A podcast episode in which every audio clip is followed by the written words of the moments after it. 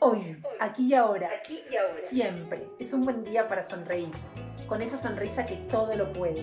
Sonreír desde adentro, con ganas. con honestidad Con brutal. honestidad brutal. Si te apasionan las historias que nos dejan algo para aprender, que nos dejan pensando en cómo podemos mejorar nosotros mismos y ayudar a los demás, estás en el podcast indicado. Soy Glenn Entre nosotros, y Glenn. me va a encantar contar con vos en esta aventura. Dale, Dale, animate, animate, acompañame. gracias, gracias. Este es el Smiles, Smiles Podcast, Podcast. el podcast de las historias de las Buenas, buenas, Voy a intentar sacar tu mejor sonrisa y te voy a regalar la mía. Ahí va. Bienvenido. Ah, bueno, cuando quieras, Glenn. Tran. Entran, entran. Bueno, amores, corazones, todo es amor aquí, amor, amor, mucho amor, desde la El esencia. amor. Como nos enseñó Marce, ¿no? A vivir de la esencia, no desde el ego. Así que intentamos, ¿no? Chicho, vivir de la esencia. Sí, sí, sí. sí, sí. Conscientes, no inconscientes. Está jodido. Consciente ¿no? presente. Consciente presente, respirando. Eh, bueno, amores, Steve Jobs decía que la única manera de hacer un gran trabajo era haciendo lo que amás, ¿no? Yo le agregaría trabajando con las personas que amás, ¿no? Porque más, más allá de que el trabajo sea presencial, si en un lugar presencial en una empresa o en tu casa, todas esas energías se sienten cuando trabajamos con alguien. Entonces, vamos a hablar de eso, ¿sí? De ese ambiente laboral y de cómo nos sentimos y si son compatibles con nuestras sonrisas. ¿Qué es lo principal de este favor. podcast? Por, Por, favor. favor. Bienvenidas, bienvenidas. Y empieza. Sonrisas y ambiente laboral compatibles. Es un tema que me parece súper importante, ¿no? Porque pasamos un montón de horas de nuestra vida en un ambiente laboral, en el trabajo, y estamos en nuestra vida muchas horas y no nos replanteamos si somos felices ahí. Por ahí ustedes que me están escuchando están súper felices, tienen un jefe divino, una jefa preciosa, eh, un ambiente laboral hermoso, eh, pudieron hacer lazos lazos súper bonitos, ¿no? Porque eso es tan importante ¿De qué sirve hacer lo que amás con gente tóxica, con gente que no te respeta? Para hablar del tema de hoy, investigué varios artículos, pero hay un artículo que me encantó por Melanie Amaya, y ella es mexicana y su especialidad es en coaching ejecutivo y desarrollo de líderes. Entonces ella tiene un artículo en la revista Dinero en, en México que dice cómo lidiar con un ambiente laboral tóxico, que eso también me quiero centrar hoy, está bien. Vamos a definir lo que es, pero ¿cómo hago? ¿Cómo, cómo lidio con esas personas, no? Conmigo mismo primero, me tengo que dar cuenta yo. Y cuando hablamos de tóxico, esto está muy de moda, persona tóxica, ambiente tóxico, familia tóxica, novio tóxico, pareja tóxica. Cuando hablamos de esto, desde por ahí, si se me permite, de una perspectiva, digamos, espiritual, es cuando uno da más de lo que recibe. Por ejemplo, la vida es como un círculo virtuoso del dar y recibir, dar y recibir, dar y recibir. Todo el tiempo, de cualquier relación, empezando siempre, como yo digo, por uno mismo, ¿no? Del dar y el recibir, el dar y el recibir. Y eso es como una danza del universo. Me hace acordar a, a Jiva Nataraya, un dios hindú, el dios de la danza, de la palabra, el fluir en las olas del mar, todas las relaciones. Y eso es natural, si no es forzado. Ay, yo di tanto, vos recibiste tanto.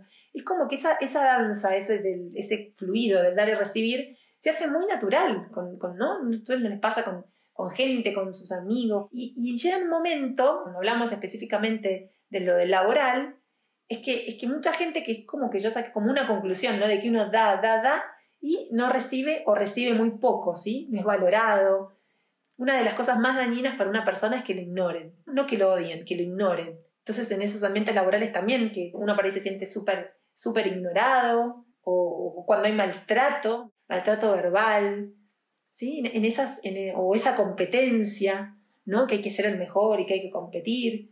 ¿No? Como, como en ese ambiente podríamos llamarlo tóxico y de escasez, ¿no? Todo lo contrario a la abundancia. La abundancia es cooperación, la abundancia es cuando podemos salir todos adelante, la abundancia es si un compañero mío de trabajo gana, yo también gano con él, ¿no? Todas esas cosas que, que estamos viendo que obviamente después, después de, de esta sociedad mundial, post-COVID, post-pandemia, nos damos cuenta que si no cooperamos, o sea, sí, si no cooperamos, nos vamos al muere todos, ¿no? Lo importante que es, que es cooperar, ¿eh? cooperar a, a- al opuesto a la competencia, ¿no? Eso es súper importante. ¿eh? Cooperar, creer en la abundancia, ir para todos lados juntos. ¿sí? También por otro lado vamos a ver este artículo, cómo lidiar un ambiente laboral tóxico, y por otro lado estuve viendo muchísimas encuestas donde se le, se le hacían a mujeres específicamente, donde dicen si preferían tener un jefe, hombre o mujer, y la mujer en sí elige al hombre. Por, por, gran mayoría es increíble.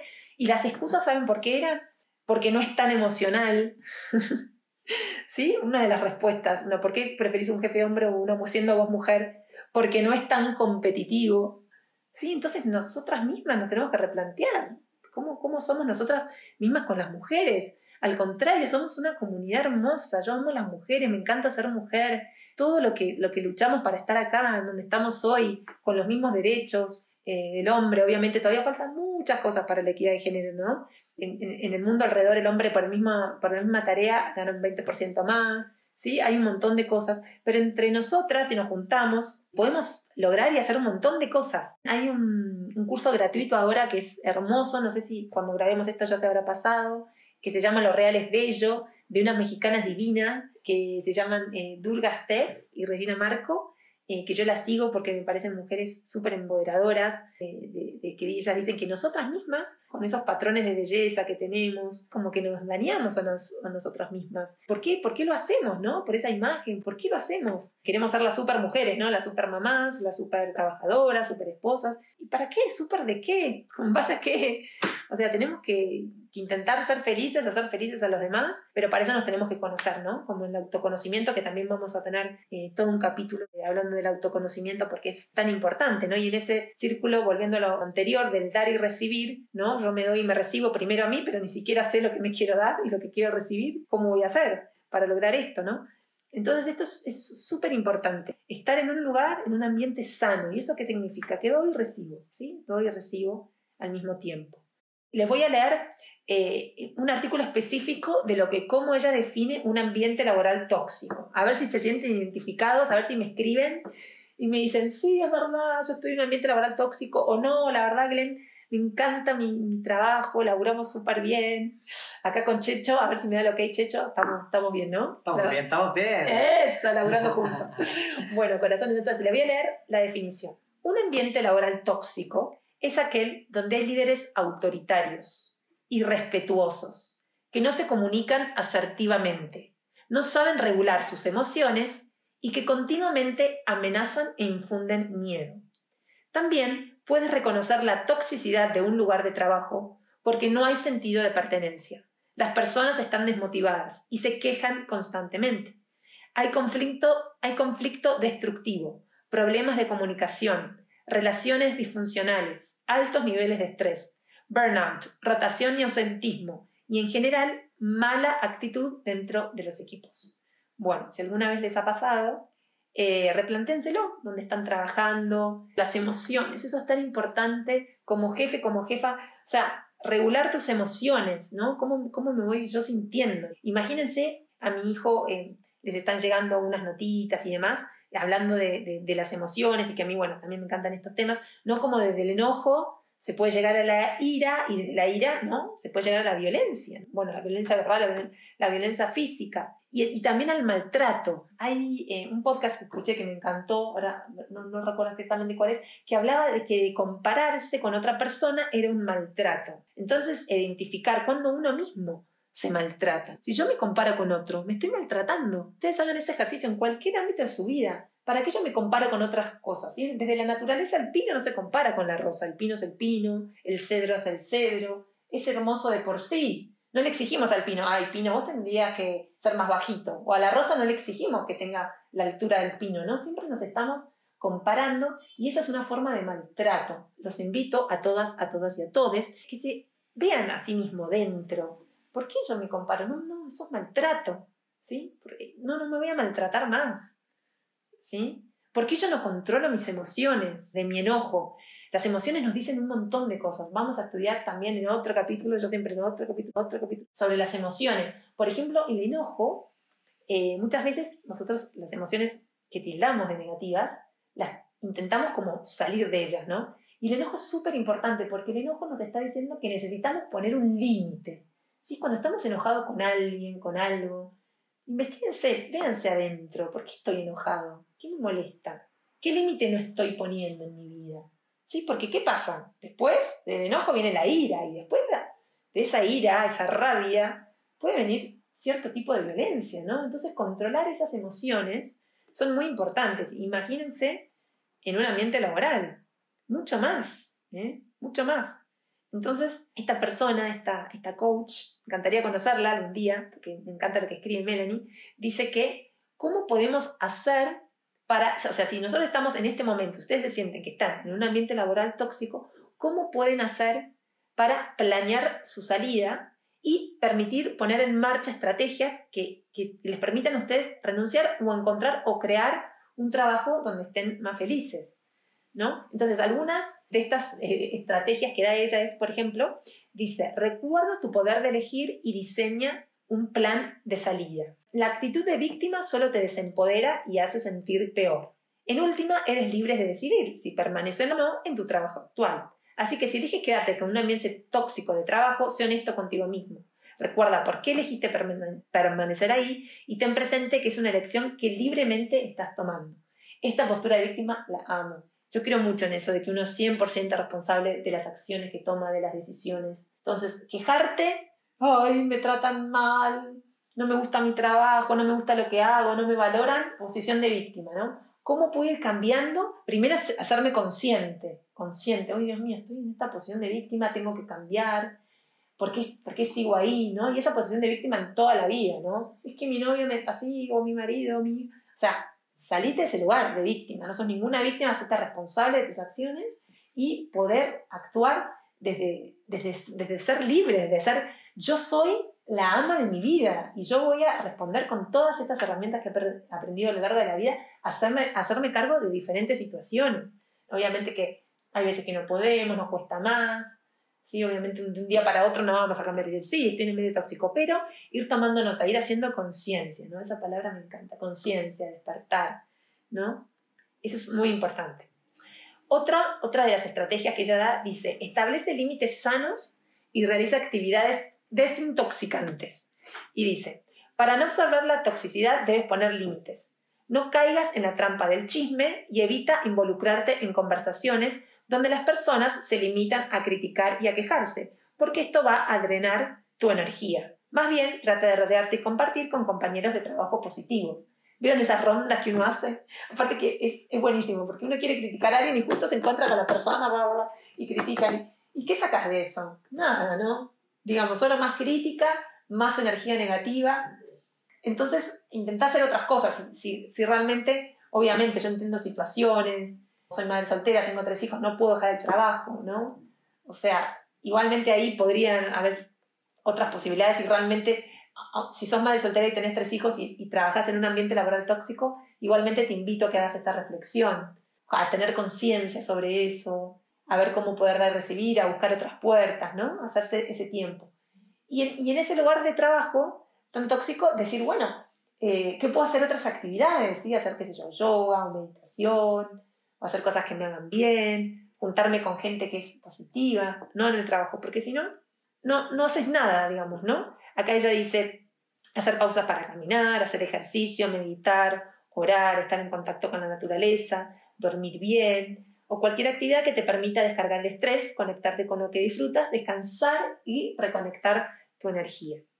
Perfecto. Acá hay otra cosa que me encanta, la tercera estrategia. Dice, actúa sobre lo que puedes cambiar y suelta lo que no puedes controlar. Qué difícil esto lo del control.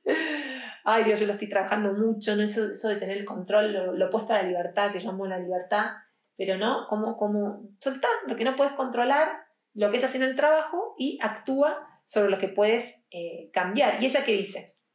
Puedes cambiar tu actitud hacia lo que sucede en tu lugar de trabajo, elegir ver la situación como una oportunidad de crecimiento o construir tu plan de salida. También puedes elegir cómo actuar frente a lo que sucede en vez de reaccionar en piloto automático. Ver las personas y las situaciones de una forma más compasiva y decidir hasta dónde te involucras. Inclusive puedes plantear opciones de cambio y liderar iniciativas que ayuden a construir una transformación positiva. Y si ocupas una posición de liderazgo, sin duda eres responsable de propiciar un cambio que permita crear un ambiente de trabajo saludable. ¿Sí? Eso es tan importante, hasta dónde uno se involucra.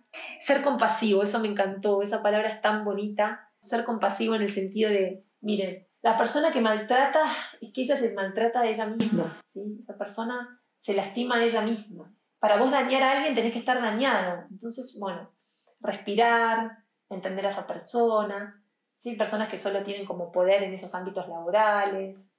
Eh, recordar el amor, ¿no? Relacionarnos con las personas de- desde el amor. Yo ya lo voy a decir, ¿no? No, no se puede comunicar en la vida desde el amor o desde el miedo. Son, son, son esas dos emociones. El amor es la alegría, ser compasivos, tener paciencia. Desde el miedo es, me van a sacar el trabajo, tengo envidia de esta otra compañera, si no, si no soy la mejor, no soy nada, ¿no? Bajo autoestima. Entonces, bueno, si, si vemos esas personas que actúan desde el miedo, ayudémosla, ¿no? Y, y veamos nosotros con nuestro corazón, con nuestra alma, que esa persona está pasando por una situación, su esencia es amor, ¿sí? Por más que sea la peor persona y nos maltrate, su esencia es amor, y él no puede, eh, él- eh, esa persona no puede verse a sí misma de otra manera. Entonces, bueno, ser compasivas con esas personas. Y reconocer justamente no está bajo nuestro control cómo actúa esa persona. Si una persona es violenta verbalmente o nos ignora o demás, lo que sea, no está sobre nuestro control,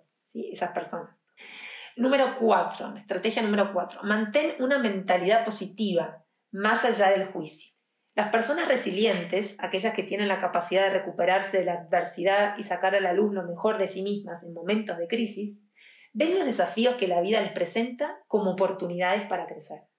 Si estás en un ambiente laboral tóxico, pregúntate qué puedes aprender de la situación, qué estrategias puedes proponer para mejorarlo y cómo lo puedes utilizar para tu desarrollo personal y profesional.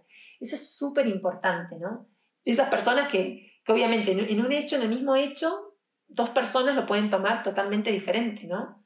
Desde lamentablemente la muerte de un hijo, la pérdida de un trabajo, ¿no? Son esas personas que intentan salir adelante, sacarla mejor, esa capacidad de recuperarse después de que les haya pasado algo, algo terrible en la vida o los duelos, ¿no? Entonces, bueno, eso, eso está súper chévere. También vamos a hablar de la resiliencia en algunos de los capítulos del podcast.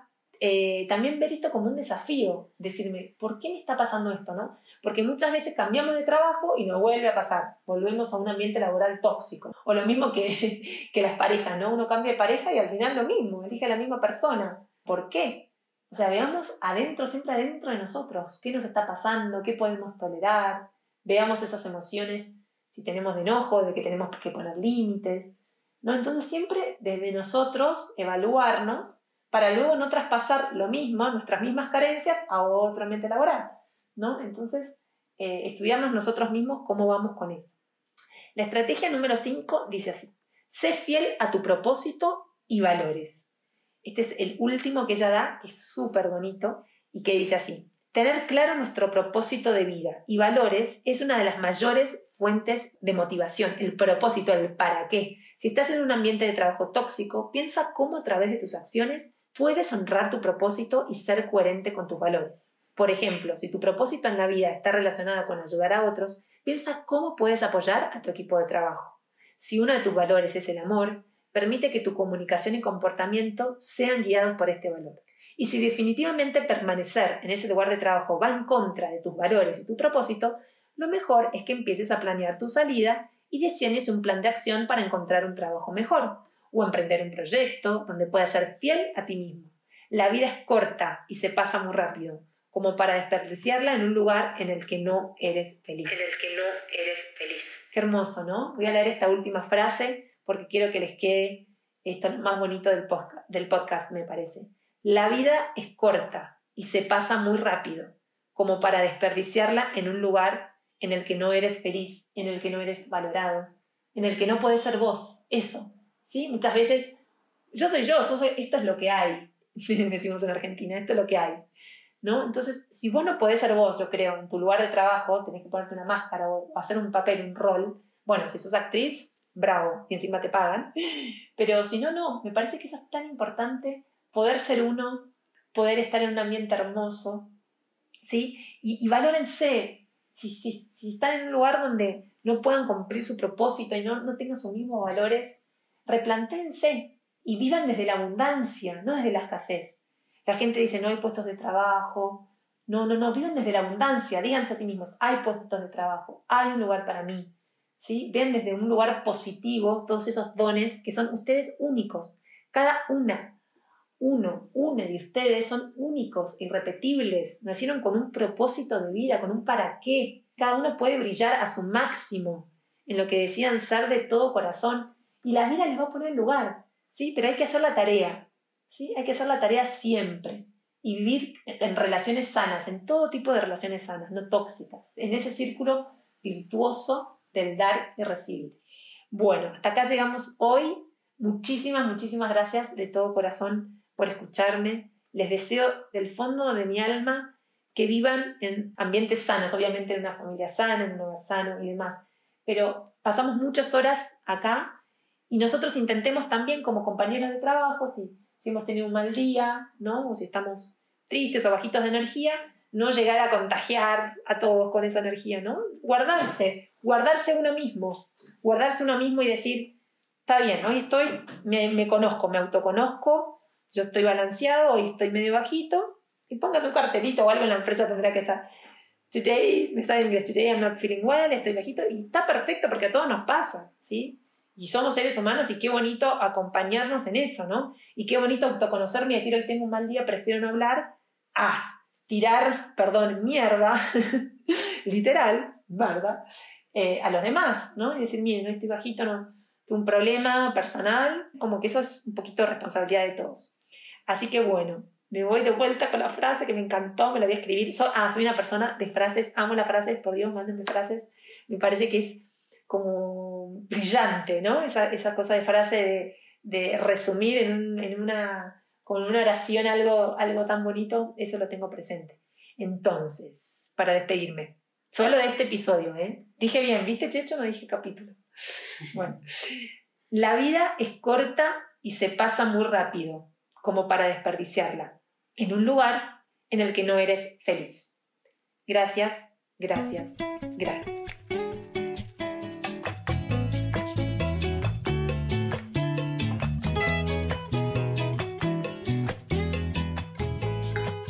Corte.